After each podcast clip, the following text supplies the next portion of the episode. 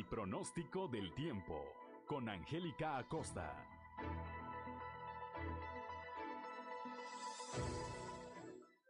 Hola, ¿qué tal amigos? ¿Cómo están? Muy buenos días, qué gusto me da saludarte. Mi nombre es Angélica Cosa y estoy lista para darte la previsión meteorológica del día de hoy. Feliz inicio de fin de semana. Pon atención, Saltillo, máxima de 25 grados, mínima de 11. Durante el día vamos a tener periodo de nubes y sol, va a estar agradable. Por la noche parcialmente nublado, la posibilidad de lluvia continúa para Saltillo. 40%, excelente. Nos vamos hasta Monclova. En Monclova, temperatura cálida como es costumbre, máxima de 31 grados, mínima de 21. Durante el día vamos a tener periodo de nubes y sol, va a estar muy cálido por la noche parcialmente nublado y bueno, la posibilidad de precipitación 57%. Excelente, nos vamos hasta Torreón, Coahuila.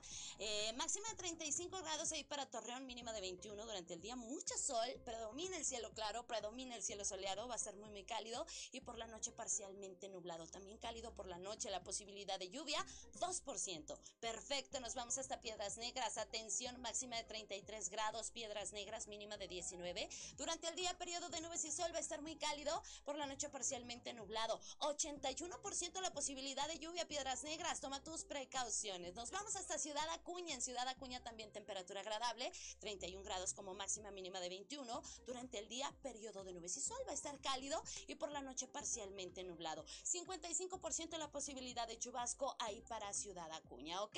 Nos vamos ahora hasta la Sultana del Norte. Si usted tiene vuelta para allá, déjame decirte que en Monterrey se espera también temperatura cálida la máxima de 32 grados, mínima de 19. Durante el día principalmente nublado, va a estar cálido por la noche. Em, eh, vamos a tener un cielo también principalmente nubladito y bueno, la posibilidad de precipitación para Monterrey también es elevada, 83%. Toma tus precauciones y maneja con muchísimo cuidado. Que tengas un feliz inicio de fin de semana. Cuídate mucho.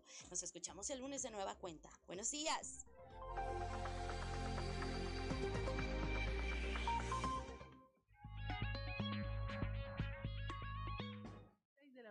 Con 26 minutos y es momento de ponernos en sintonía con la esperanza con el Padre José Ignacio Flores. Prepárate, porque estás entrando en sintonía con la esperanza. Temas religiosos, virtudes cristianas, remedios para la vida diaria para escuchar y ayudar. Un lugar con valor y esperanza para toda la familia. Queda con ustedes el Padre José Ignacio Flores en sintonía con la esperanza. Hoy hablaremos de la pereza. A todos alguna vez nos entra un poco de pereza, de inapetencia, de desgano, y en ocasiones nos dejamos llevar por ella. Y es que no se puede estar siempre a mil, con las pilas bien cargadas y motivado para todo pero en ocasiones la pereza se convierte en actitud vital. Pasa de ser una situación puntual a guiar todas las respuestas que das. Cada vez que se te pide algo, siempre encontramos excusas para no hacer lo que no te apetece y se te ocurren mil planes mejores. Reconoces que no tienes ganas o a veces en lugar de eso lo disfrazas de sobrecarga, que estás agobiado, te viene a la boca como un mantra siempre preparado, la explicación de que estás muy cansado y no puedes con todo. A veces es verdad, pero a veces se convierte en una fachada para la vagancia, tan convincente que hasta tú mismo te la crees y terminas posponiendo, procrastinando todo, siempre lo que te resulta duro, arduo o poco gratificante. Mientras abrazas con entusiasmo lo apetitoso, lo fácil o lo emocionante. Es muy humano el que haya cosas que te apetezcan más que otras y el que uno prefiera lo cómodo y fácil a lo exigente. El problema de la pereza como actitud vital es que termina haciendo que algunas cosas que son importantes se pierdan, queden sin hacerse. Por pereza puede uno dejar pasar algún tren muy necesario o puedes dejar en la banqueta a alguien que te necesita. El gran pecado asociado a la pereza es la omisión. Sugerencia. No sé si es muy actual hablar de diligencia, que suena a carro de película del oeste. Hoy quizá diríamos algo así como que hay que ponerse las pilas y arrear Como actitud, la diligencia es de alguien que está preparado y dispuesto para ir sacando adelante las cosas. Es bueno para uno mismo, porque vas conquistando espacios, terrenos y ámbitos en la vida. Y es bueno para los otros, si las metas que te fijas tienen que ver con ellos. No se trata al final de ir por la vida con complejo de superhéroe o de salvamundos, pero sí de reconocer los propios talentos y ponerlos en juego para que den buenos frutos. Que tengas un excelente día. El amor y los valores se han hecho presentes. A partir de hoy, podemos vivir un futuro mejor.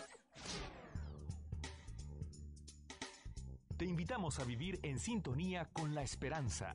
Acompáñanos en nuestra siguiente misión y muchas gracias por tu preferencia.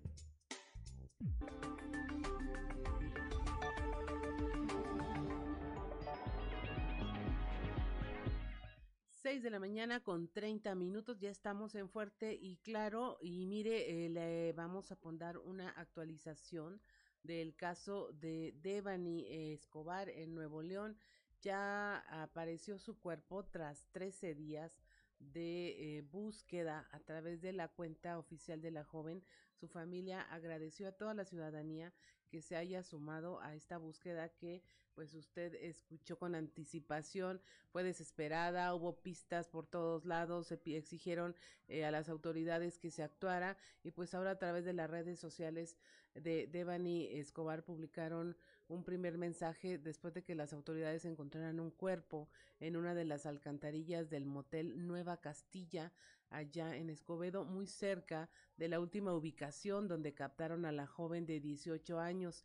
También cuestionaron las noticias recientes en una historia a lo largo de casi dos semanas y pidieron a todas y a todos quienes pudieran acceder a la publicación que se haga oración por su descanso y dieron gracias a todos los que colaboraron en la búsqueda eh, y piden esta oración para que brille para ella la luz perpetua. También cuestionaron, cuestionaron fuertemente a las autoridades y pusieron en duda el método por el cual llegó la fiscalía hasta este motel donde supuestamente ya se habían hecho diversas revisiones, según la versión de Mario Escobar, padre de Devani, a los medios eh, de comunicación. Ya la habían buscado con binomios caninos, con drones, la infantería y de la nada apareció ya en este motel. Esta, esta publicación ya superó las 25 mil reacciones y más de 2 mil comentarios que se han volcado en contra de la Fiscalía de Nuevo León, además de apoyar en el proceso a la familia de Devani y, y después pues enviar condolencias. La Fiscalía por su parte advirtió que van a hacer un comunicado hasta que los análisis periciales culminen. Eh, en una relatoría de este tema, poco después de la medianoche, personal de protección civil rescató el cuerpo de la alcantarilla y fue trasladado por un vehículo al servicio médico forense para llevarlo a sus instalaciones donde comenzaría el análisis genético. Mario Escobar, padre de la joven eh, desaparecida en Nuevo León, Devani, tuvo su primer encuentro con los medios de comunicación después de que fuera rescatado un cuerpo en el motel Nueva Castilla y trasladado al CEMEFO. Durante sus primeras declaraciones dijo sentirse enojado por, por haberse equivocado al creer en la fiscalía, pidió perdón a su familia, dijo que fueron muchos días y la fiscalía no hizo su trabajo. Según su propia declaración, habían ido ya de cuatro a seis veces e, a ese lugar y nunca le dijeron nada y que él pues eh, como padre pues se aguantó y fue muy respetuoso del trabajo eh, de los funcionarios, entre ellos de Rodolfo Salinas. Creyó que había podido haber un cambio y no lo hubo después de 13 días. Le dicen vamos a ir otra vez porque hay un cuerpo y finalmente resultó el de su hija. 6 de la mañana con 39 eh, minutos y mire, es momento de continuar con la información en Piedras Negras dentro de la implementación del operativo de seguridad de blindaje de la franja fronteriza. Ya se detuvo a 20 eh, personas eh, vinculadas al tráfico de personas. uno de ellos era un objetivo muy buscado en los Estados Unidos, dijo el gobernador Miguel Riquelme. Hemos implementado un operativo de seguridad tanto en Piedras Negras como, en Acuña. traemos un helicóptero, alrededor de 47 unidades y más de 250 elementos en toda la franja fronteriza. El gobierno del estado eh, mandó adquirir para un par de semanas más, van, a ser alrededor de, cuatro o seis este, lanchas para poder estar patrullando también eh, el río y eh, vehículos todoterreno, tanto 10 o 15 para Piedras Negras, igual 10 o 15 para, para Cuña. Y, y, vamos a estar trabajando ya de manera permanente. Resultado del operativo de ayer, hay 20 detenidos, llamados pateros o polleros que están, que cruzan a la gente con a través de, de, engaños y que finalmente, bueno, eh, son quienes provocan este tipo de, de, delito. Eh.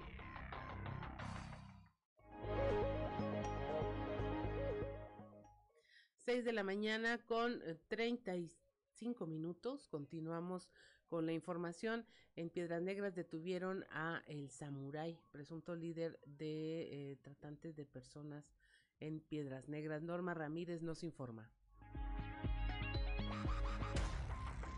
Julio César N de 43 años, conocido como el Samurái, y Ramiro N de 42, fueron detenidos por el delito de cohecho y amenazas a policías, pero podrían ser acusados de tráfico humano.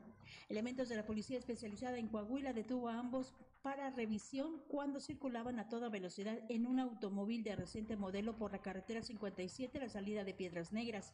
El Samurai y su acompañante quedaron a disposición del Ministerio Público a quien corresponde determinar su situación jurídica en un término de 48 horas. El Samurai es vinculado al tráfico de migrantes en esta frontera. Su detención será justo cuando el gobierno del estado implementó un operativo de, en los municipios de Hidalgo hasta Ciudad Acuña para frenar el flujo migratorio a Texas por esta franja fronteriza.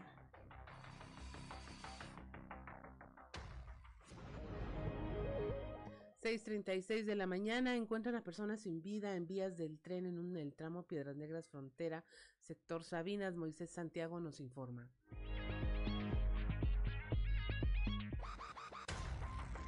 Cerca del mediodía de este jueves, trascendió que un custodio de la empresa Ferromex reportó el hallazgo de un cadáver a un costado de las vías del tren, atrás de la empresa Trinity en Sabinas.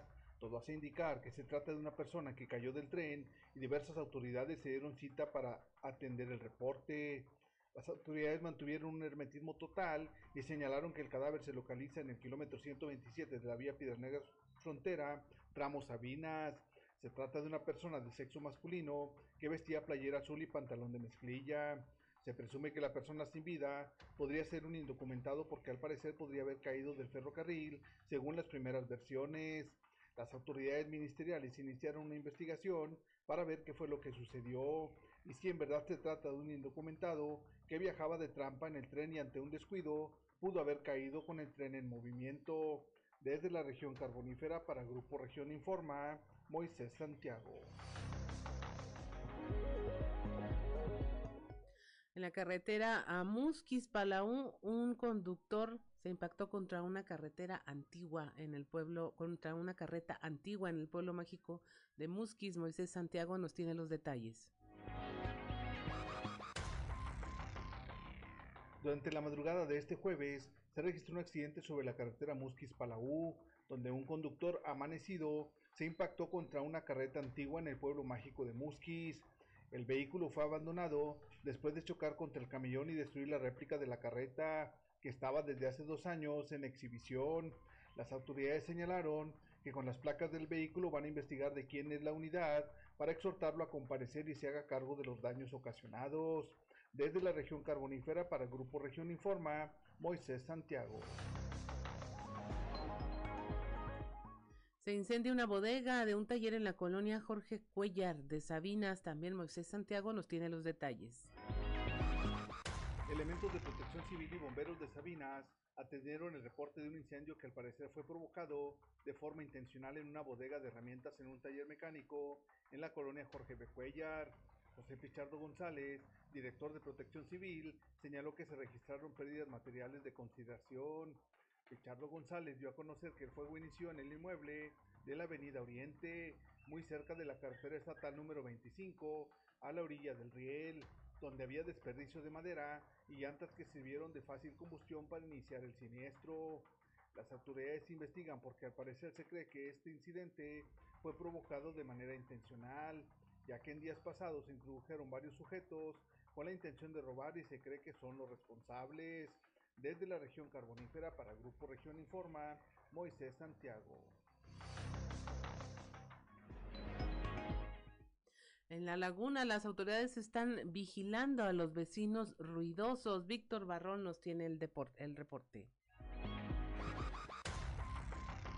Una problemática común como es el exceso de ruido que en la mayoría de los casos se debe al alto volumen de la música de fiestas en sectores habitacionales, representa el entorno que atenderá la campaña denominada Bájale y Respeta, coordinada por el Ayuntamiento de Torreón. La finalidad de este esquema es la de supervisar que los vecinos no superen los decibeles permitidos, para lo cual se realizarán rondines de vigilancia de jueves a domingo en colonias de la ciudad. Participan en esta campaña la Dirección de Seguridad Pública Municipal, Inspección y Verificación, Medio Ambiente y Protección Civil. Datos del gobierno municipal indican que el nivel permitido es de 65 decibeles de las 6 hasta las 22 horas y de 60 decibeles a partir de las 22 y hasta las 6 horas. Mediante estas acciones se invitará a la ciudadanía a cumplir con las disposiciones en la materia en tanto, las multas por este tipo de faltas ascienden aproximadamente a los 3 mil pesos. Para Grupo Región, reportó Víctor Barrón. 6 de la mañana con 41 minutos. Estamos en Fuerte y Claro. Regresamos.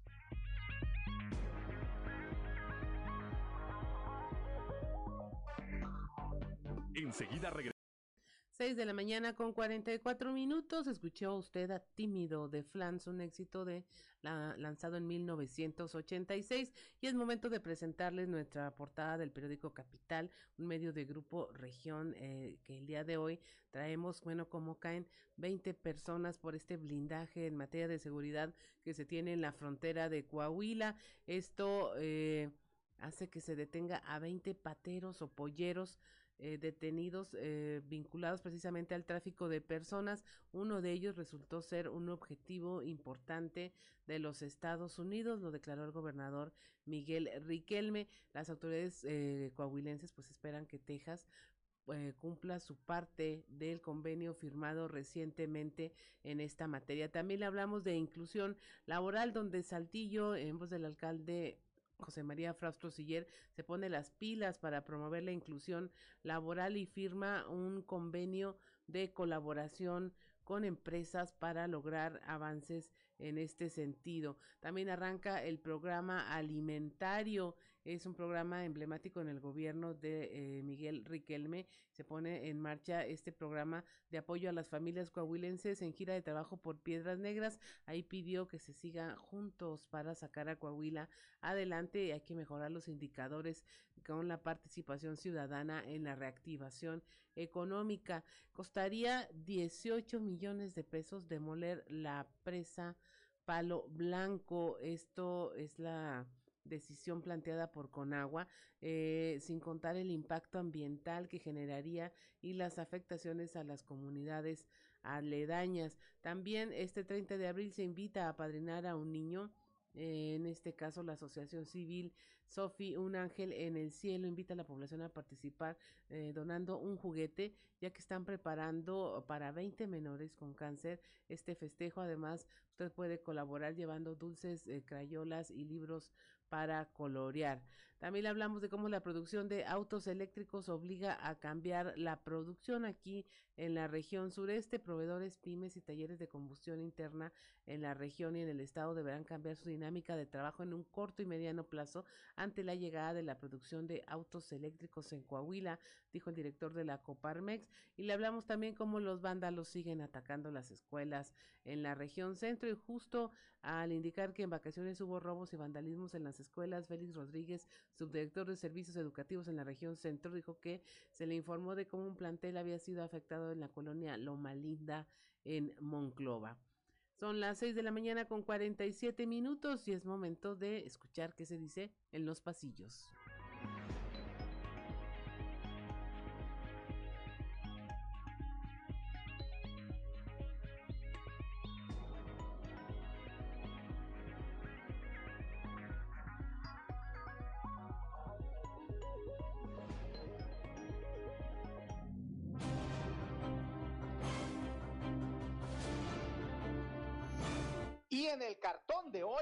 Caso cerrado, que nos muestra el hermano del presidente Pío López Obrador convertido en toda un ave que está huyendo con una bolsa llena de dinero, mientras que la jueza Yasmín Esquivel acaba de romper la lupa de la Fiscalía General de la República con un mazo y le dice, tú despreocúpate, no le hace que el pueblo me lo demande. Con las primeras detenciones de personas relacionadas con el tráfico de migrantes anunciadas ayer por las autoridades de Coahuila, se vieron de inmediato los resultados del trabajo que de este lado de la frontera se lleva a cabo como parte del acuerdo que recién firmó el gobernador Miguel Riquelme con su homólogo tejano Greg Abbott, y con lo que se deja en claro que de este lado se está cumpliendo con lo pactado. Una de las tendencias ayer en redes sociales fue la fotografía del Papa Francisco sosteniendo la playera del Santos Laguna que le obsequió el propio club. Cientos de aficionados le dieron like a la publicación del equipo coahuilense, entre ellos el gobernador Miguel Ángel Riquelme Solís y el secretario de Inclusión y Desarrollo Social Manolo Jiménez, quien también escribió el mejor equipo de México. Una de las primeras cosas que ya hizo Jorge Verástegui como director de operaciones del Grupo Alianza fue tomarse la foto oficial con el plantel de los zaraperos de Saltillo en la explanada del Museo del Desierto. Hay que recordar que el empresario César Cantú es presidente del Grupo Alianza y propietario de la novena saltillense. Muy bien visto lo que ayer hizo la presidenta honoraria del DIF de Ramos Arispe, Ana Lucía Cavazos, quien fungió como traductora en el marco de la visita del embajador de India, Pankaj Sharma, ya que su buen inglés le permitió traducir los cuestionamientos que tuvo la prensa para con el funcionario consular. Eres, eres asombroso. Digiere eso un momento.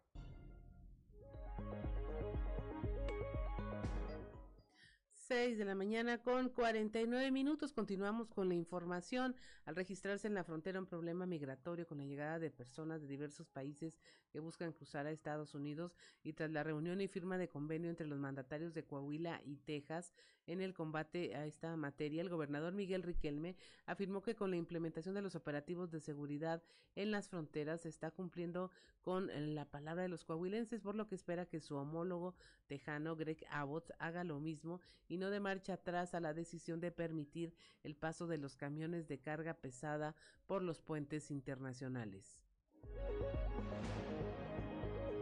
Muy buenos días, esta es la información desde Piedras Negras. Al presentarse en las fronteras de la entidad un problema migratorio por la llegada de personas procedentes de diferentes países que buscan cruzar a los Estados Unidos y tras la reunión y firma de convenio entre los mandatarios de Coahuila y Texas en el combate del flujo migratorio, el gobernador del estado, Miguel Ángel Requerme Solís, afirmó que con la implementación de los operativos de seguridad en las fronteras está cumpliendo con su palabra, por lo que espera que su homólogo tejano, Greg Abbott, haga lo mismo y no de marcha atrás a la decisión de permitir el paso de los camiones de carga pesada por los puentes internacionales. Coahuila, pues, eh, está cumpliendo su parte y yo espero que Texas cumpla la suya este, porque la realidad es de que eh, no entendemos eh, dentro de, la, de, las, de las leyes en, este, aquí en, en, Estados Unidos, en Norteamérica, no entendemos este, cómo es, como, es, como si, es como si la alcaldesa de Piedras Negras pudiera obstruirles el paso a todos los que vienen de allá, a la, a la, a la importación. ¿sí? Este, no lo podemos hacer porque quien, de acuerdo a nuestras leyes, este, quien, quien, tiene, quien tiene el manejo en lógico es el gobierno federal. Pero acá se llama la atención que este, no hay una sola acción del gobierno, del, del, gobierno federal o no hay una, un apoyo directo a la, para evitar que la revisión mecánica se dé y se obstruya el paso de nuestro tráfico comercial. Entonces, pues con quien nos arreglamos fue con el gobernador de, de, Texas. Y... Fuerte y Claro, Norma Ramírez. 6 de la mañana con 52 eh, minutos, la Asociación Civil Sofi Un Ángel en el Cielo invita a la ciudadanía a apadrinar a un niño donando un juguete, dulces o crayones o libros para colorear para que sean utilizados en una fiesta especial. La información con Leslie Delgado. Buen día, informando desde la ciudad de Saltillo. En el marco del Día del Niño, la Asociación Civil Sofi Un Ángel en el Cielo invita a la población para apadrinar a un infante donando un juguete nuevo y que no requiera baterías ni carga eléctrica para funcionar. Asimismo, para celebrar esta fecha, los integrantes de la fundación realizarán un convivio con un grupo de 60 niños que padecen cáncer y que son atendidos en la Unidad Médica de Alta Especialidad número 25 del IMSS Monterrey y a pacientes del Hospital del Niño Federico Gómez. Por tal motivo, también solicitan libros para colorear, crayones, botanas y dulces para armar bolos y llevarlos a los infantes que se encuentran internados en dichos nosocomios. En abril eh, colaboramos con una fundación hermana que se encuentra en Monterrey. Entonces, este año los niños eh, que se, que bueno, que llevan a cabo su tratamiento ahí en la Clínica 25 van a venir aquí al Museo del Desierto a un recorrido. Entonces, después del término del recorrido, vamos a ir a un saloncito donde este, los vamos a, a, festejar. Entonces, este, nosotros estamos haciendo la colecta de juguetes, de dulces, de libros para colorear, crayones, botanas, para que cuando los niños lleguen ahí al, al saloncito, pues vean la, la, sorpresa que les tenemos preparada aquí en, en, Saltillo. Tenemos contemplados los niños que vienen de Monterrey aquí a Saltillo de 50 a 60 niños. Pero nosotros queremos llegar a la meta de 120 juguetes para nosotros entregar al siguiente día, o sea, el domingo, uh -huh. en el Hospital del Niño. Agradezco la intervención y deseo que tengan un excelente día. 6 de la mañana con 54 minutos, los vándalos no dejan en paz a las escuelas allá en la región centro. Guadalupe Pérez nos tiene la información. Muy buenos días, saludos desde la región centro. De nueva cuenta, una escuela en Monclova fue vandalizada, así lo informó Félix Rodríguez, subdirector de servicios educativos en la región centro. Tenemos nosotros ahorita el, el área de, de, este, de, las escuelas, aún están en periodo vacacional, eh, pero eh, tenemos nosotros que un reporte del Jardín de Niños Teodoro Flores, que está en la colonia Loma Linda, que fue eh, vandalizado y robado el, lo que es el cableo eléctrico. Y en cuanto, es el único jardín que tenemos nosotros este, hasta el momento reportado. Vamos a esperar que el lunes y regresa al periodo vacacional, hacen la revisión y para el miércoles yo creo que ya tenemos el reporte de qué cantidad de escuelas fueron vandalizadas. Esperamos, esperamos primeramente Dios que, que no lo sea, ¿verdad? Porque pues tenemos escuelas que ya están en presencial y bueno, precisamente lo que la segunda pregunta que me hace, son un promedio de 350 escuelas las que van a regresar eh, ahora el día 25. Como precisa el representante del sector educativo aquí en la región centro, este jardín de niños en la colonia Loma Linda fue no solamente vandalizado, sino también se robaron el cableado eléctrico. Al momento indicó es el primer reporte que tiene durante el periodo vacacional de Semana Santa. Esperará a que retornen las actividades educativas con normalidad la próxima semana para tener una incidencia más concreta en relación a este tipo de situaciones. Saludos desde la región centro para Grupo Región Informa, Guadalupe Pérez. 6 de la mañana con 56 minutos, estamos en Fuerte y Claro, regresamos.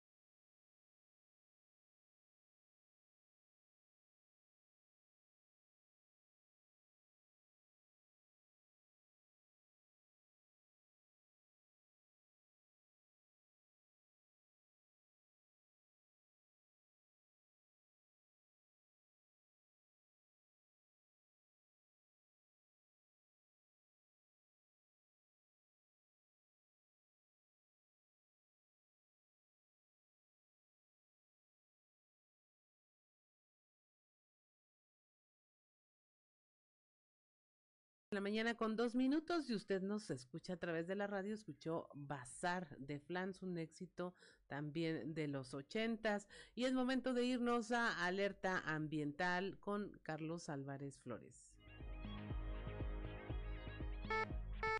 Alerta Ambiental con Carlos Álvarez Flores.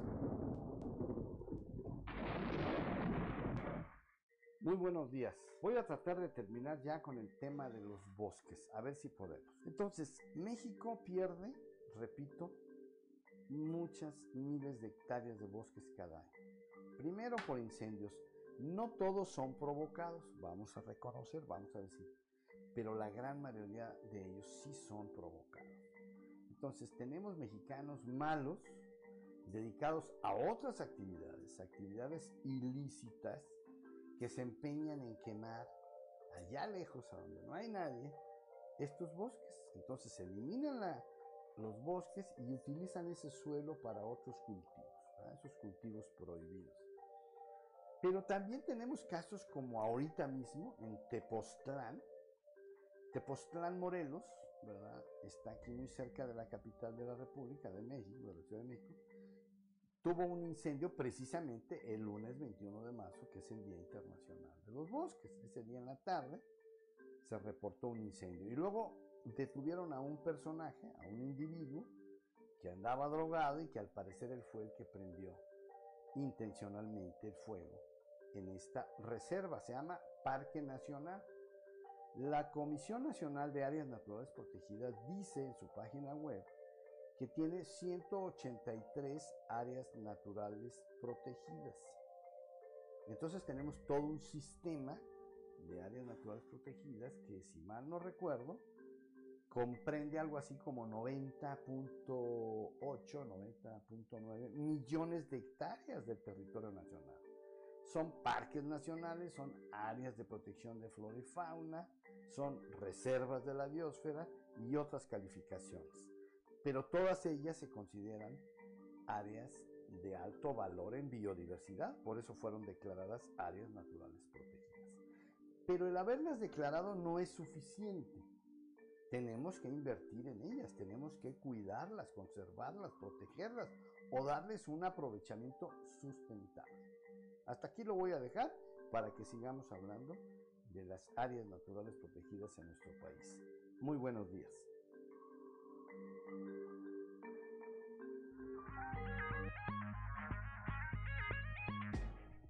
7 de la mañana con 5 minutos. Continuamos con la información. Cambiará la dinámica de trabajo en la producción de autos eléctricos. Esto lo señaló el director de Coparmex Saltillo, Miguel Monroy, al observar cómo los proveedores, las pymes y los talleres de combustión interna en la región y en el estado deberán de cambiar su dinámica de trabajo en un corto y mediano plazo ante la llegada de la producción de autos eléctricos a Coahuila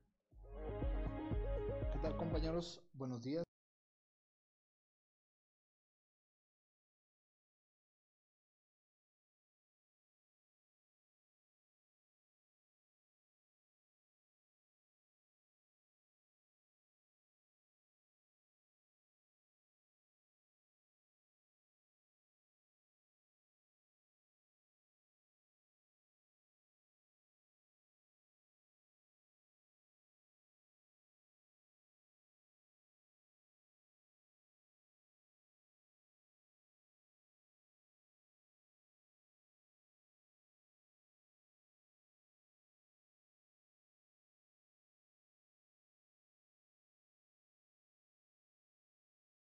O bien, escribe un mensaje a través de redes sociales. Mereces sentirte segura. Fuerte, Coahuila. Norma, ¿verdad? Que, que nos regula de que tenemos que hacer eh, otro adicional. La Comisión Reguladora de Energía nos pide otro análisis y, y, hay una norma oficial para la calidad del producto.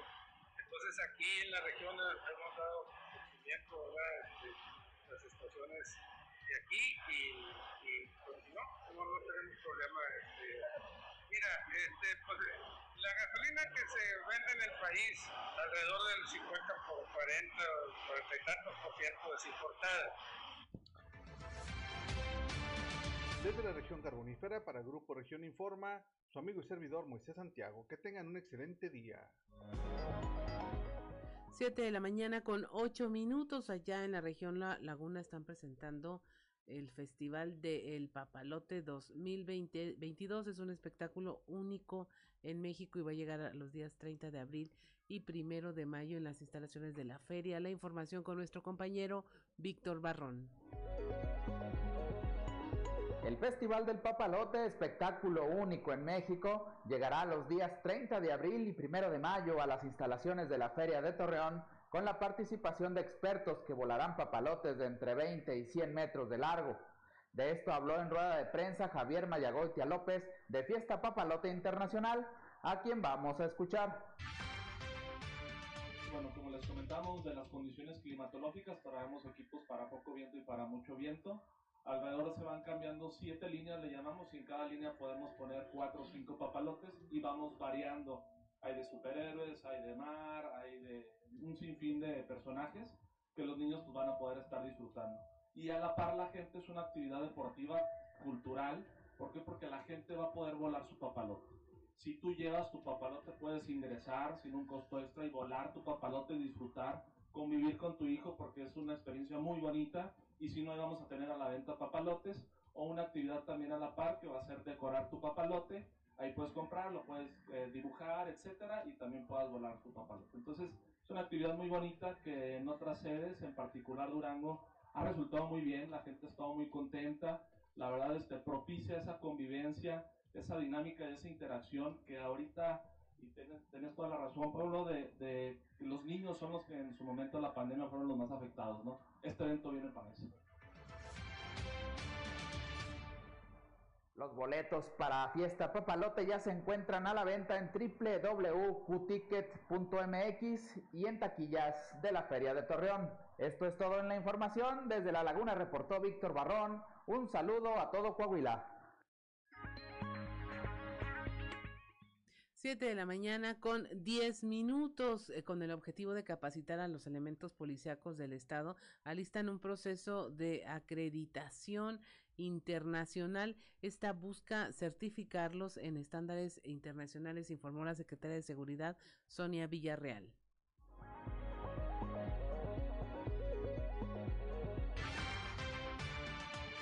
Es seguir trabajando en la ruta que el gobernador ha marcado para darle a Coahuila más y mejores policías. Por eso estamos en el proceso de certificación CALEA.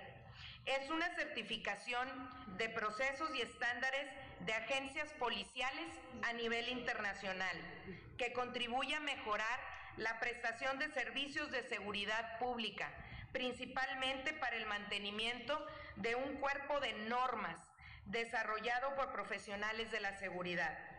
Hace unos días concluimos exitosamente la acreditación de los C4 y uno de los estándares que nos dio mayor puntuación es que el personal que labora en los centros tiene su formación inicial en esta academia. 7 de la mañana con 12 minutos y en nuestra conversación de hoy vamos a platicar con el payaso Cachichurris Coqueto. Eh, hace unos días usted habrá escuchado de un crimen muy lamentable aquí en la región sureste donde eh, asesinan a un eh, menor a golpes.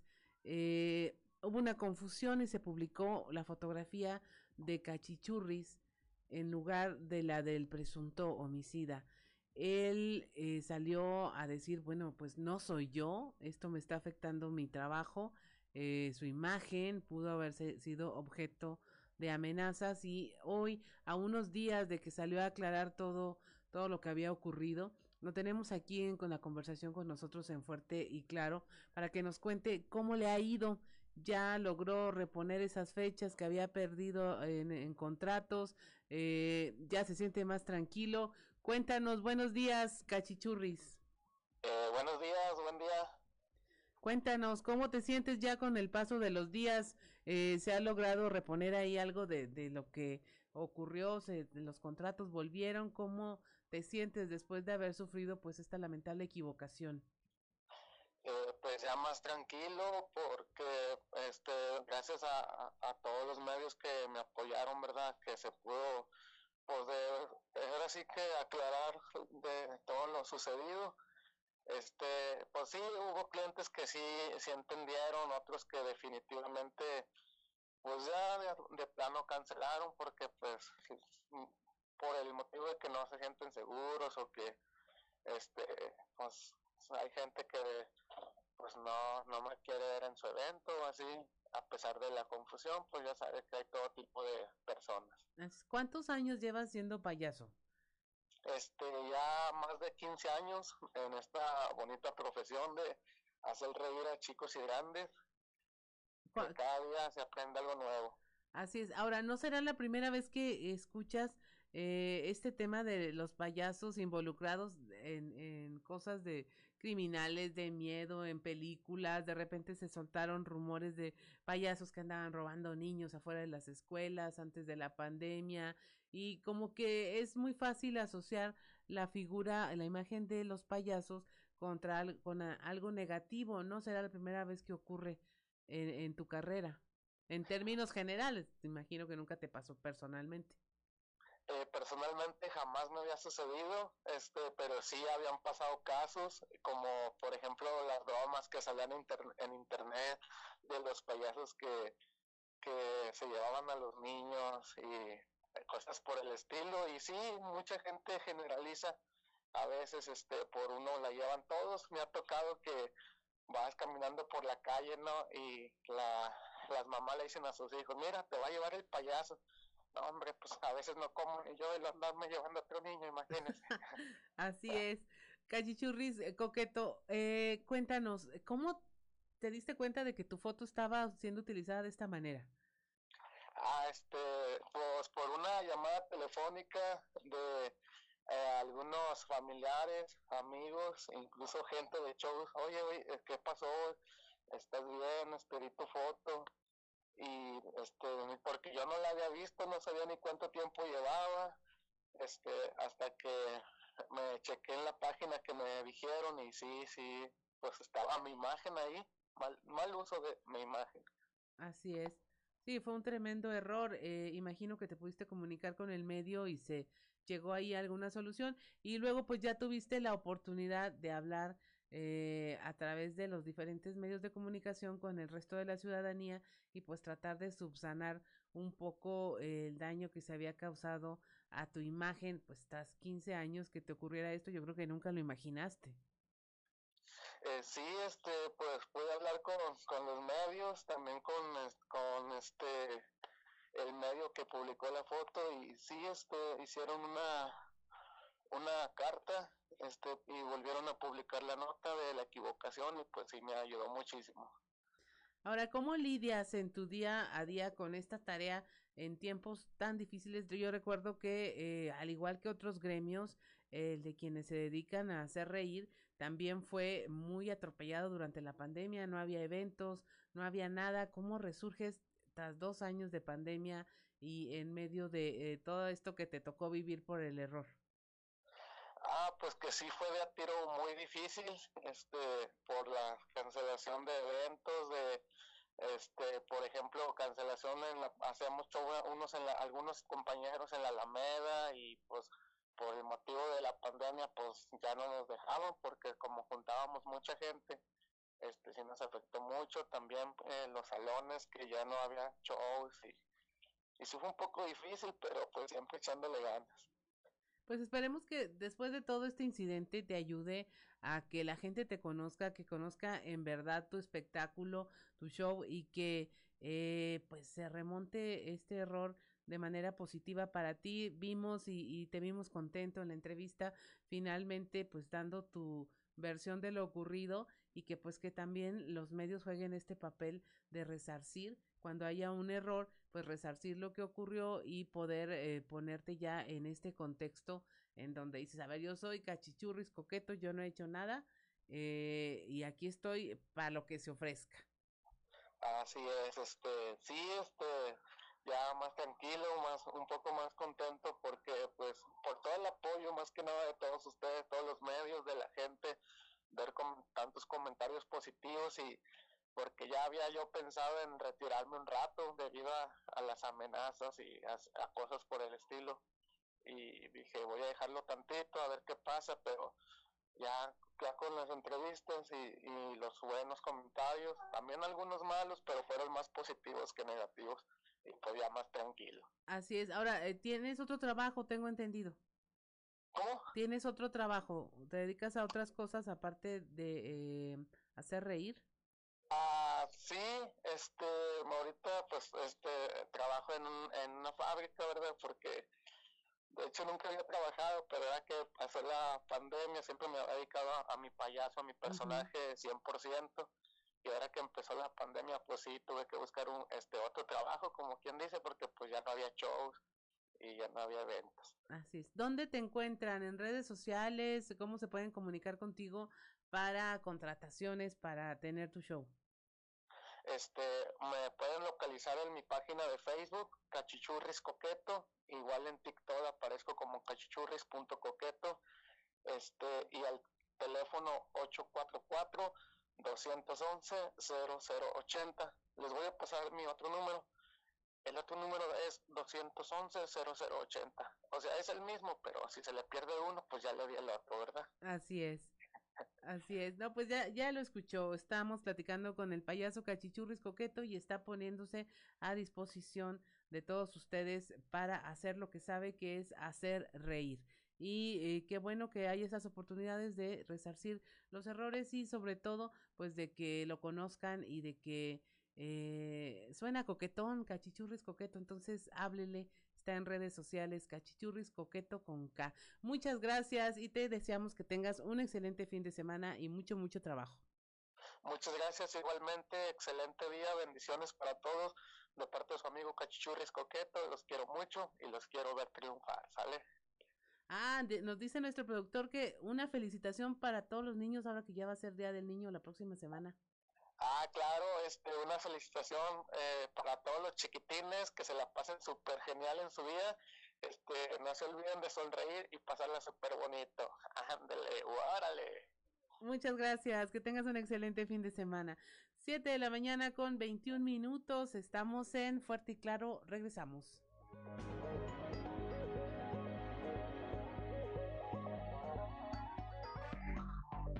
Enseguida regresamos. ¿Quiere emergencia? Llama al 911. Claro. Estas vacaciones, la seguridad es primero. Fuerte Coahuila. En Soriana Mercado, los básicos en más Coahuila, hazlo por ti y hazlo por todos. El uso de cubrebocas en espacios al aire libre es opcional, siempre y cuando mantengas la sana distancia. Estés en un espacio con menos de 500 personas, el lugar esté bien ventilado y la población vacunada. En escuelas y lugares de trabajo, el cubreboca sigue siendo obligatorio. Hazlo por ti y hazlo por todos. Fuerte, Coahuila es.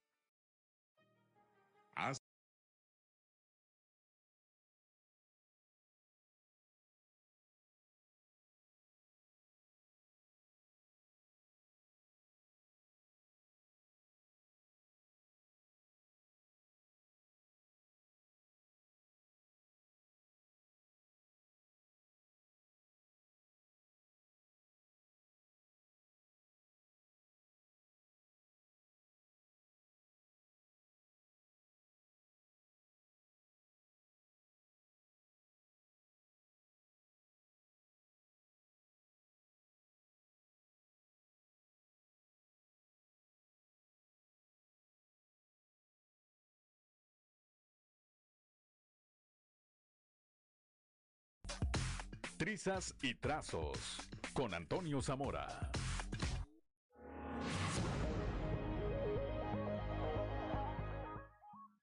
Siete de la mañana con 26 minutos. Si usted no sigue en la radio, escuchó No Controles de Flans, un éxito original de Mecano para la banda Olé Olé y después se hizo popular ya en México con las Flans. Pero bueno, vamos a ver cómo está don Antonio Zamora y cómo está eh, de descontrolada por allá la región. Muy buenos días, don Antonio. Bu buenos días, ya voy a empezar yo a cantar, ¿no? Control. Así es, es muy pegajosa la canción. ¿Mande? Muy pegajosa esa canción. Sí, muy, muy pegajosa definitivamente, ¿no? Fíjate, Claudia, buenos días. Primero, buenos días a las personas que nos escuchan a esta hora. Eh, yo creo que se ha hablado mucho que en Coahuila va a haber una alianza entre PRI, PAN, PRD para la gubernatura. Eh, aquí en la región centro tenemos, cuando menos así visto ya, tres personajes que están trabajando, que están luchando para que eso se para que eso ocurra. En caso de ocurrir, pues saber lo que tienen que hacer. Me refiero al exalcalde Alfredo Paredes, al actual alcalde Mario Dávila Delgado y a la diputada local Guadalupe Vives, quienes eh, han sostenido reuniones, cuando menos con Alfredo Paredes, más reuniones, mientras que con Mario Dávila, pues con mensajes de texto y ese tipo de cosas, ¿para qué? Pues para prepararse para la elección que el año, el año, el año que entra. Lo interesante de todo esto es de que los dos personajes, eh, Alfredo y Mario, Mario y Alfredo, pues de panistas ellos están convencidos de que se requiere de un solo candidato e incluso eh, mencionan que el que se está, que Manolo Jiménez es esa opción que se requiere para, para ganar. Es más, quiero decirte que hace algunos días pues hubo una, una reunión, una cena eh, en una casa de, los ricos de acá de, de Moclova, donde todos eran panistas, a excepción de una pareja, y, todos estuvieron también de acuerdo en ese sentido. Eh, si vamos a empezar también con el tema del 2024, que yo creo que es un tema ahí muy importante, cierto que va después de la elección para gobernador, y, lo cual, pues Coahuila serviría como conejillo de indias para que se diera eh, esa, esa unidad, esa alianza entre los partidos. En el 2024, eh, si alguien lleva un solo candidato, hablo del PRI, del PAN, del Movimiento Ciudadano y, del PRD, pues están, van a perder. Es decir, ¿qué es lo que se necesita y Pues se necesita llevar un solo candidato para la presidencia de la República para contender contra Morena eh, y así las posibilidades de triunfo son mayores. Sería una competencia intensa y posiblemente Claudia se daría la alternancia en el Poder Ejecutivo Federal. Eh, y lo más seguro es que a como van las cosas y, y, y, y anótale la fecha, Claudia, 22 de abril, este, quien se escucha para hacer esa alianza, para, para quien se escucha para que pudiera ser el candidato pues es vecino de ahí de ustedes. Es decir, del municipio de Monterrey, presidente municipal, Luis Ronaldo Colosio Rojas o Riojas, este, que está ahí eh, a la cabeza en un momento dado y de acuerdo a encuestas es el único de los varios que han levantado la mano en que en que tiene el consenso o podría tener el consenso total de la militancia de esos partidos políticos. Es futurismo, si tú quieres, eh, Claudia, pero yo creo que los tiempos también se adelantan en política. Así es, y el panorama pues es, suena muy difícil por el tener que reunir a todos los intereses de todos estos partidos en una sola cara, en una sola candidatura. Sí, sí, sí, sí. Va a ser como la parte más difícil, ¿no? Yo creo que sí, e, es lo más difícil. Eh, cierto, algunos ya dijeron, yo quiero, yo quiero. Sí, pues tú quieres, pero nosotros no queremos, ¿no? Así y yo creo que, por ejemplo, en Coahuila la diferencia es de que Manolo reúne los requisitos eh, que, que aceptan, lo aceptan en el PAN, lo aceptan en el PRD, y no es bronca, ¿no? Cierto que hay algunos militantes del PRI del PAN, de los de la vieja guardia, que dicen, oye, ¿cómo voy a estar a favor de, un, de un partido por el que siempre he luchado, ¿no? O he peleado y demás. Pero yo creo que ese tipo de diferencias se pueden arreglar en la mesa. Así es. Y pues a nivel federal, a nivel nacional, pues qué más que contra un moreno, pues un mestizo, ¿no? Alguien que surja del mestizaje de los partidos. Sí, me gustó eso, sí, tienes razón. Para un moreno, pues un mestizo apenas. Apenas. Pues muchas gracias, don Antonio. Un gusto platicar con usted en este cierre de semana. ¿Cómo le fue de vacaciones de Semana Santa? Este, me lo pasé aquí en Monclova, fíjate. Muy bien, pues. Te, me lo pasé en Monclova. Bueno, en nada, nomás una cosa sí. Me, me fui a ver el circo Tiani. Ah, súper bien. A Monterrey. O sea, fuimos, fuimos un día y nos regresamos al otro día. Fuimos al circo y excelente, en serio. Qué buen circo. No, nada comparado con Soleil, pero bueno el circo Tiani. Oiga, ¿y Monterrey se queda así solo como la Ciudad de México o sigue el mismo tráfico? En no, no, no. En Monterrey, fíjate que la, la, fecha que fuimos nosotros, que fue la semana pasada, eh, había mucho menos tráfico. Eh, que normal, sí, normalmente eh, manejas por Constitución, por Eugenio Garza Sada y demás, y un montón de carros y, y demás. No, no, no, había mucha fluidez vehicular y eso debido a que pues, mucha gente sale, ¿no? Así es, pues entonces de ahí se puede empezar a disfrutar la ciudad más tranquilamente. Así, caminando y todo eso. Muchas gracias, don Antonio. Que tenga un excelente fin de semana y un gusto conversar con usted. Igualmente, Claudia, hasta el lunes. Hasta el lunes, 7 de la mañana con 33 minutos. Y en este momento nos vamos, uh, continuamos con la información. Eh, está muy interesante para el cierre de semana este tema de la presa Palo Blanco, porque pues la decisión, hay decisiones que cuestan y esta va a costar 18 millones de pesos, sin contar el impacto ambiental que se generaría y las afectaciones. Esto lo señaló eh, Antonio Nerio Maltos, quien es director general de la Comisión Estatal de Aguas y Saneamiento del CEAS. En, dado caso que haya una orden ya judicial de la demolición, primero habría que hacer un estudio de impacto ambiental este, avalado por Semarnat en donde se, se justifique este, pues, la demolición considerando eh, los daños al medio ambiente. Ya después de 17 años, con un ecosistema, con una flora y fauna establecida ahí, pues va a haber un impacto muy negativo al, al medio ambiente. Entonces, esa, esa es primero un, un, estudio que se tiene que realizar y que se tiene que avalar. En dado caso de que eh, se mantenga la, la, postura de la demolición. ¿Seguirían amparo, no? Tramitando los campesinos de esta área, la gente de ahí? Bueno, ten, tenemos conocimiento que algunas organizaciones eh, civiles están, organ, están preparando un amparo contra la autoridad. En este caso, la autoridad eh, somos nosotros, las CEAS y la, y la CONAGUA. Nosotros como CEAS no nos podemos amparar ante la CONAGUA, pero una, asocia una asociación civil o unos particulares sí lo pueden hacer. Sí lo pueden hacer y sa sabemos que pues ha habido inclusive manifestaciones, se han estado reuniendo y organizando y, y, y bueno pues este estemos, esperemos que mediante el diálogo se pueda llegar a un consenso con la Conagua, que haya el entendimiento también, que las partes afectadas, que sabemos que hay algunas que han, que han solicitado la, la demolición, no pues también entiendan que, que esto no es conveniente.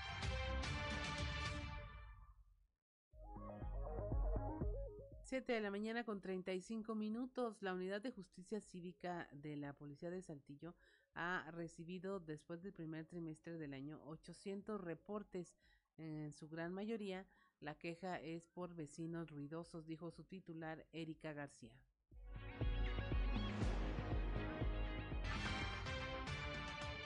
La Unidad de Justicia Cívica es una unidad muy noble. Ella pretende uh, pues abordar todos los problemas vecinales hay problemas en los cuales ya el vecino constantemente pone el ruido cada fin de semana o a veces todos los días y ya es una constante molestia entre ellos. Entonces acudimos, platicamos con cada una de las partes y abordamos esta situación al final para que no vaya a detonar en algún conflicto. Ustedes saben que empieza a lo mejor entre algunos problemas verbales y detonan en problemas o lesiones que ya afectan tanto a las familias y van pasando de hijos, nietos, etcétera. Problemas también de estacionamiento donde ya sabes que está obstruyendo constantemente mi, mi cochera. Entonces los abordamos y estamos de manera preventiva abordando esta situación. Ahorita más de 800 reportes tenemos de este, de este tipo. ¿800 reportes en qué periodo de tiempo? De enero a la fecha. De enero a la fecha, sí. ¿Y de esos qué tanto se han resuelto? Todos los reportes son atendidos, todos los reportes, ahorita le podría decir que los 800 reportes han sido atendidos por parte de la Unidad de Justicia Cívica. Y procedimientos de mediación tenemos cerca de 50 procedimientos. 7 de la mañana con 37 minutos y es momento de irnos al contexto de la noticia con Luis Guillermo Hernández Aranda. El contexto de la noticia con Luis Guillermo Hernández Aranda. Después de cuatro años, en Domingo de Resurrección, la oposición por fin despertó. Desde el triunfo de Andrés Manuel López Obrador en 2018, los partidos contrarios a Morena lucían desarticulados, con un discurso ajeno a la sociedad. Durante este tiempo perdieron por goleada cada debate que se presentaba en la arena política. También varias elecciones. Solo Coahuila se levantaba como el bastión más fuerte del PRI, donde Morena avanzó como fuerza política, pero muy lejos aún del tricolor. Otros estados como Nuevo León o Jalisco apostaron por Movimiento Ciudadano, pero más como un resultado de campañas novedosas que como un trabajo de estructura política. El PAN, que había ocupado en dos ocasiones la presidencia de la República, lucía totalmente desarticulado y el PRD, primer partido de izquierda importante, arrastraba sus pedazos de forma lastimosa. El domingo de resurrección esta historia cambió y por fin vimos un bloque opositor compacto, dando la batalla contra una reforma eléctrica que significaba un retroceso de más de 30 años a México y un golpe mortal para el desarrollo de Coahuila y particularmente de la comarca lagunera. Es importante destacar que la laguna cuenta con todas las características ideales para crear un ecosistema empresarial en torno a las energías renovables. La región ya tiene importantes unidades funcionando de energía renovable, prueba de ello el enorme parque solar en Matamoros y Viesca. Por primera vez vimos un Alejandro Moreno, dirigente del PRI nacional, con un discurso congruente que motivara a los suyos y que sacó de sus casillas a los legisladores de Morena. Diputadas del PAN se fueron con todo a descalificar la reforma eléctrica y la administración de López Obrador, al mismo tiempo que, sin ser parte del bloque opositor, Movimiento Ciudadano se unió a este rechazo. Para que exista una democracia sana debe haber una oposición fuerte. La diversidad de ideas siempre será sana para la vida política de un país y todas esas voces deben de ser escuchadas y respetadas no solo en el Congreso de la Unión, sino en cualquier espacio de la vida cotidiana. Por desgracia, Morena y el presidente de la República vuelven a mostrar su talante autoritario al llamar traidores a la patria a quienes no piensen como ellos. Al estilo del viejo oeste difunden mensajes de odio, los cuales ya han generado actos de violencia en varias partes del país. El debate del domingo reflejó las posturas políticas de todos los partidos y nos dieron herramientas para ver qué México queremos en el futuro uno donde se acepte la diversidad de pensamientos y el debate de ideas, o aquel donde la única verdad se dicte desde Palacio Nacional. Despertó la oposición y ojalá no se vuelva a dormir. Soy Luis Guillermo Hernández, nos escuchamos a la próxima.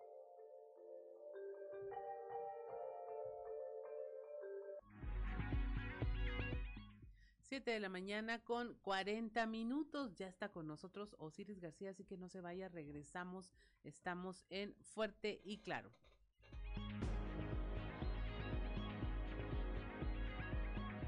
Flans, un éxito de 1985 que ha sido cantado hasta en japonés, ahí como la ve. Mm. Y eh, Osiris García sufrió como los meros machos, ahorita que la oyó. Muy buenos días, Osiris. Me puse los audífonos con toda la intención de sufrir y yo no entendí nunca cómo cabe tanto dolor en una canción tan cortita. ¿Cómo estás, Osiris? ¿Qué dice la terrible guitarra? Estoy bien. Eh, vengo hoy, hoy vengo con este espíritu eh, norteñón, Claudio Linda. Después de esta Semana Santa eh, llena de vicisitudes, bueno, para mí no. En realidad yo suelo no salir en estas fechas. Creo que alguien recordó también por qué no salía en estas fechas. Este, alguien que está aquí sentado en la mesa. De eso no estábamos hablando. Me sí. un poco favorable, pero yo sí, ya sé cómo se ponen. Desde que, desde que iba a Parras en Semana Santa de, las de antes, ¿se acuerdan que en Semana Santa en, en Parras era como un cantinón loco? Sí. Y este, dije, no, yo ya, ya no estoy en estas condiciones. A mí me gusta. Mira, ahorita que me agaché a conectar la computadora me dolió la rodilla. Fui testigo de el sonido de los 40 y qué. 41 todavía, mañana 42. Ándale. Mañana cumplo 42 años, eh, nada más que me cuido mucho con unas cremas que me... un- Nah, cierto. Ahí como me ven, mañana cumplo años. Por eso para celebrar el cumpleaños esta rolita.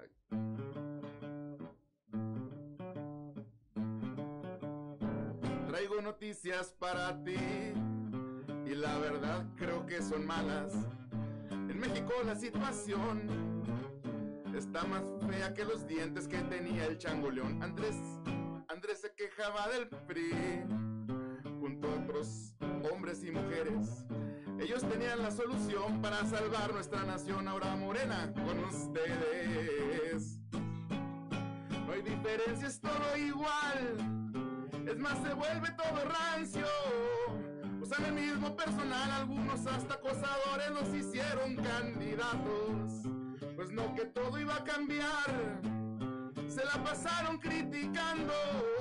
Violencia hay por todos lados. ¿Qué pasó con la estrategia de abrazos, no balazos? ¿Verdad que se les cayó el teatro? Porque el asunto es así. Campañas color de rosa te la pasas criticando al presidente Borolas. Así fundamos Morena y en sobrecitos amarillos cobramos la quincena. El dicho es de verdad, no es lo mismo ser el borracho que ahora ser cantinero. Y aunque suene muy fuerte, mejor solo se les diré para que apriete la cuña. Barlet para presidente.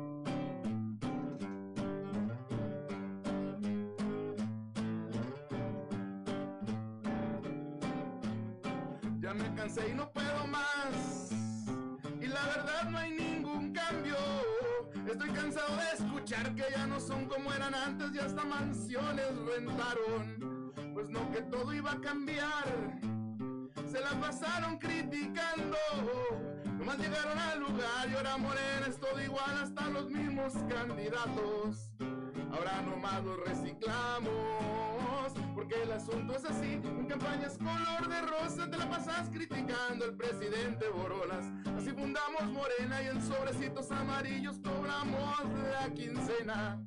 El dicho es de verdad, lo mismo ser el borracho que ahora ser cantinero. Y aunque suene muy fuerte, mejor solo les diré para que apriete la cuña. Barlet para presidente, para que apriete la cuña. Barlet para presidente. ¡Bravo! ¡Es un éxito!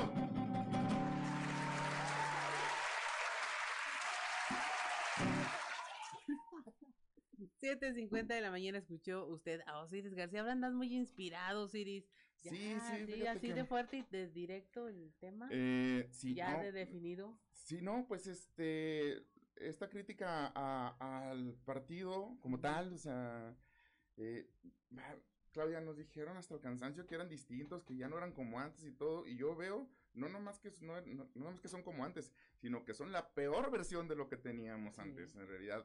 Un solo hombre tomando la dirección de todo, completamente centralizado, programas clientelares que van a generar votos en el futuro, que obviamente le cuestan al erario, que no son de su bolsa, para poder crear una estructura para después este pues poner a los candidatos que ellos digan y la neta eso es el PRI de los 70 ni siquiera el PRI normal y algunas cosas porque algunas cosas hicieron bien.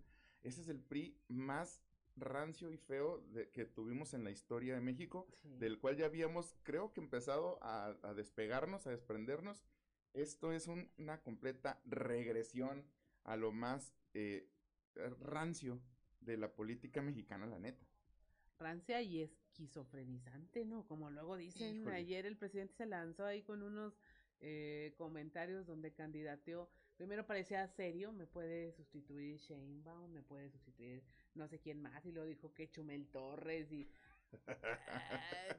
ya empezó a desvariar y ya no, o sea, como pueblo Sí. mexicano, amigo, no sabes si lo está diciendo No, no, en serio no, o en no, broma. No, ya no, qué. ya no podemos saber. En realidad, ese tipo de comentarios que no sabes si lo está diciendo de verdad o de broma.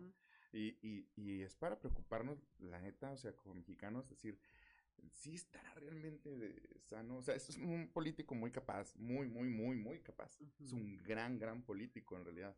Eh, tiene el mensaje perfecto para el, el, uh, target eh, de población perfecto. Pero cuando ti- ese tipo de cosas, ya, ya dices, bueno, ya gente con tanto poder este, y, con, y, y con esta personalidad megalómana, Sí. Con esta necesidad de, de culto a la, a la personalidad que tiene el presidente, debería ser preocupante para todos, incluso para la gente que es su seguidor. ¿no? Así es. Luego dicen que el poder envilece, ¿no? Sí. Y sí, se nota. Sí, el asunto es que no es cierto que son distintos. Morena es más el, el poder no se crea ni se transforma, so- digo, no se crea ni se destruye, solo se transforma. Sí. Morena es, Morena es el- la representación del, de la gente que supo cómo funcionaba el sistema y no solo lo aplicó, sino que lo eh, trajo del pasado. Sí, como si hubieras puesto un gran colador y ahí se quedó lo peorcito de todo. Sí, sí, no, de buena. ¿Cómo, puedes confiar en un partido que Bartlett es el director de la Comisión Federal de Electricidad? O sea, ay, no, me da una tranquilidad que estén esas personas al frente de las instituciones de México. Qué bruto, Pues ¿no? fue al que se le cayó el sistema y luego... Sí, ya tenemos, al- tenemos al señor Bartlett, que, que era el secretario de Gobernación en la elección de Salinas de Gortari, para los que todavía no habían nacido, que estén escuchando, por ejemplo, ahorita, la elección de Cuauhtémoc Cárdenas y Salinas de Gortari, un golpe artero a la izquierda mexicana, un golpe fatal. eh, todo el mundo estamos como país todavía pensando que esa elección en realidad fue la primera ganada por un, por un eh, representante de un grupo político, de una corriente política que no era el PRI, y que al final, eh, como todos, eh, algunos recuerdan, pues el el- entonces las elecciones las tenía la Secretaría de Gobernación y eh, de alguna manera se les fue la luz, apagaron el, bajaron el switch y cuando regresaron el dinosaurio todavía estaba ahí, como dijo Monterroso. Así es. Y pues bueno, como mexicanos tenemos que darnos cuenta de que las cosas no son así de, de sopetón. Que realmente para crecer no se necesita un cambio radical, porque finalmente se da la vuelta a 360 grados, pero caemos exactamente parados igual en donde Así es. mismo. Y que los cambios son graduales y cuestan, cuestan mucho y se trabaja eh, día a día para lograrlos y no es una voltereta en el aire como eh, lo que nos aventamos cuando elegimos mal. Sí, crecer cuesta. eh, no podemos como mexicanos pues, estar pensando que la solución a nuestros problemas está en una sola persona. Eh, crecer duele, crecer eh, es, es- un trabajo verdaderamente titánico y requiere de disciplina y de concentración y de, y de dolor. No hay eh, crecimiento sin dolor, raza. No se crean eso mágico de que un día con una varita mágica, con un milagrito, con, con, con algo así excepcional como un Mesías, por ejemplo, alguien que venga como político a prometerte que él lo va a cambiar todo, que ya primero los pobres y todo eso. No es verdad. Eh, hay que ser analíticos, hay que estarlos eh, cuestionando y hay que ser, híjole, hay que ser bien maduros para saber que a veces no se va a cambiar todo de un día para otro. Así es. Ya te vas, carnal. Ya nos vamos. 7.55 la Discúlpenos que hayamos estado hoy un poco pesimistas, Osiris García y yo, pero mire, es viernes, usted recupérese de este pesimismo institucional que trajimos el día de hoy y disfrute el fin de semana, ya el lunes otra vez a clases y a normalizarse la mayor parte de las actividades.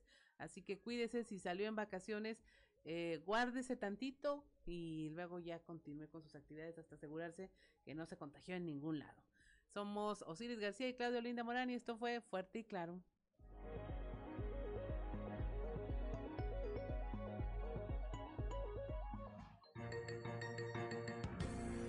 Escuchaste Fuerte y Claro. Las noticias como son.